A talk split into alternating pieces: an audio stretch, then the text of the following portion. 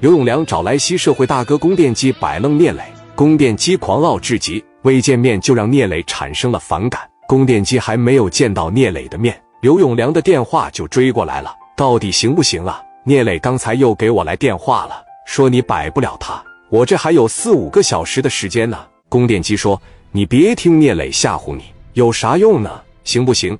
不得先吃顿饭再说吗？”刘永良一听这话，觉得也是。那行，那你可得帮帮我呀。供电机说：“行了啊，我有结果以后告诉你。我可能给他打电话的时候态度也不是很好，他要个面子，有什么事见面一说开不就行了吗？”供电机此时猜测聂磊是觉得态度不好，见面也许就会改变态度吧。不一会儿，供电机领着兄弟们来到了大军的饭店。聂磊两台崭新的黑色的奥迪上面挂着闪灯，后边跟着两台捷达停在大军的饭店门口。供电机一看，以为是什么大人物来了呢。于飞虽然是张峰的兄弟，但是张峰自从被聂磊打了以后，基本不混了，所以于飞现在在市南也是响当当的大哥了。有事没事。于飞总喜欢和聂磊一起玩，于飞称聂磊为磊哥。由于于飞比聂磊大，混社会的时间比聂磊早，帮过聂磊几次忙。更为重要的是，于飞很忠诚，这不仅体现在对张峰身上，也体现在聂磊身上。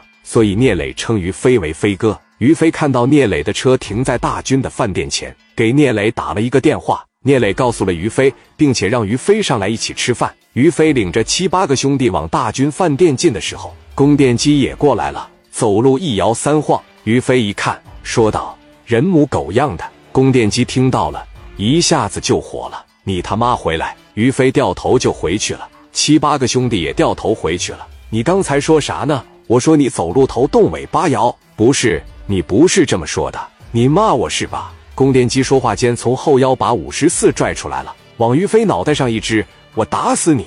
于飞说：“翻脸了是吧？你要敢打我！”我他妈跟你姓！宫电机让于飞报个号。于飞说：“老子叫于飞，张峰是我大哥，聂磊是我兄弟。”宫电机一听，聂磊是你的兄弟啊？于飞说：“我是聂磊的好哥们。”宫电机说道：“好呀，我今天来就是找聂磊来的。”于飞问道：“你是莱西的那个小子吧？”“我是莱西的，今天我先给你记上啊，走吧。”宫电机把五十四又放回去了。于飞也说道：“我也给你记上一会上去了以后。”你看看我给不给你气受？一行人来到聂磊所在的包间，于飞往聂磊旁边一坐，说：“刚才在底下我说了这小子两句。”刘永良找莱西社会大哥宫电基摆弄聂磊，宫电基狂傲至极，未见面就让聂磊产生了反感。宫电基还没有见到聂磊的面，刘永良的电话就追过来了，到底行不行啊？聂磊刚才又给我来电话了，说你摆不了他，我这还有四五个小时的时间呢。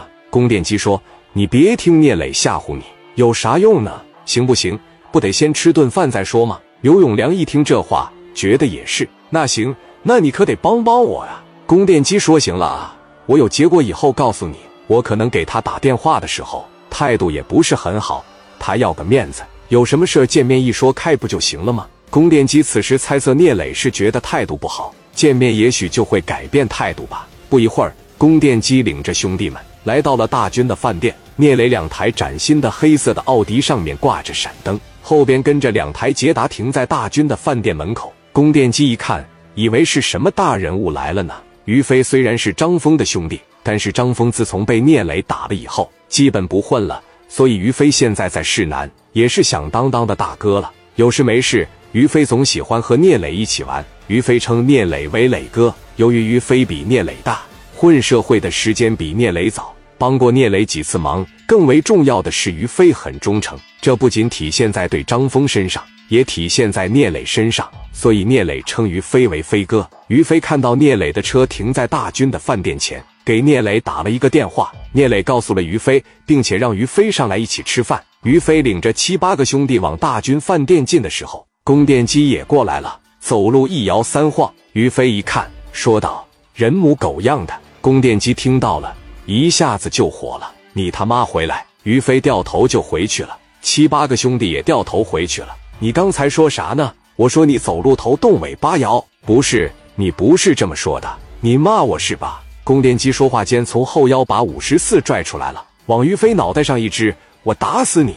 于飞说：“翻脸了是吧？你要敢打我，我他妈跟你姓！宫殿机让于飞报个号。于飞说：“老子叫于飞，张峰是我大哥，聂磊是我兄弟。”宫殿机一听，聂磊是你的兄弟啊？于飞说：“我是聂磊的好哥们。”宫殿机说道：“好呀，我今天来就是找聂磊来的。”于飞问道：“你是莱西的那个小子吧？”“我是莱西的，今天我先给你记上啊，走吧。”宫殿机把五十四又放回去了。于飞也说道。我也给你记上一会上去了，以后你看看我给不给你气受。一行人来到聂磊所在的包间，于飞往聂磊旁边一坐，说：“刚才在底下我说了这小子两句，